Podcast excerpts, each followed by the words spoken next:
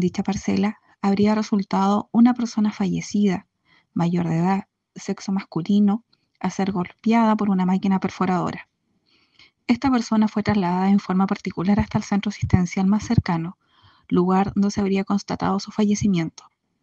En las diligencias realizadas, se pudo establecer que efectivamente la víctima se encontraba realizando labores de confección de un pozo y en la maniobra de la máquina destinada para este fin habría provocado una lesión la cual le provocó la muerte a este trabajador,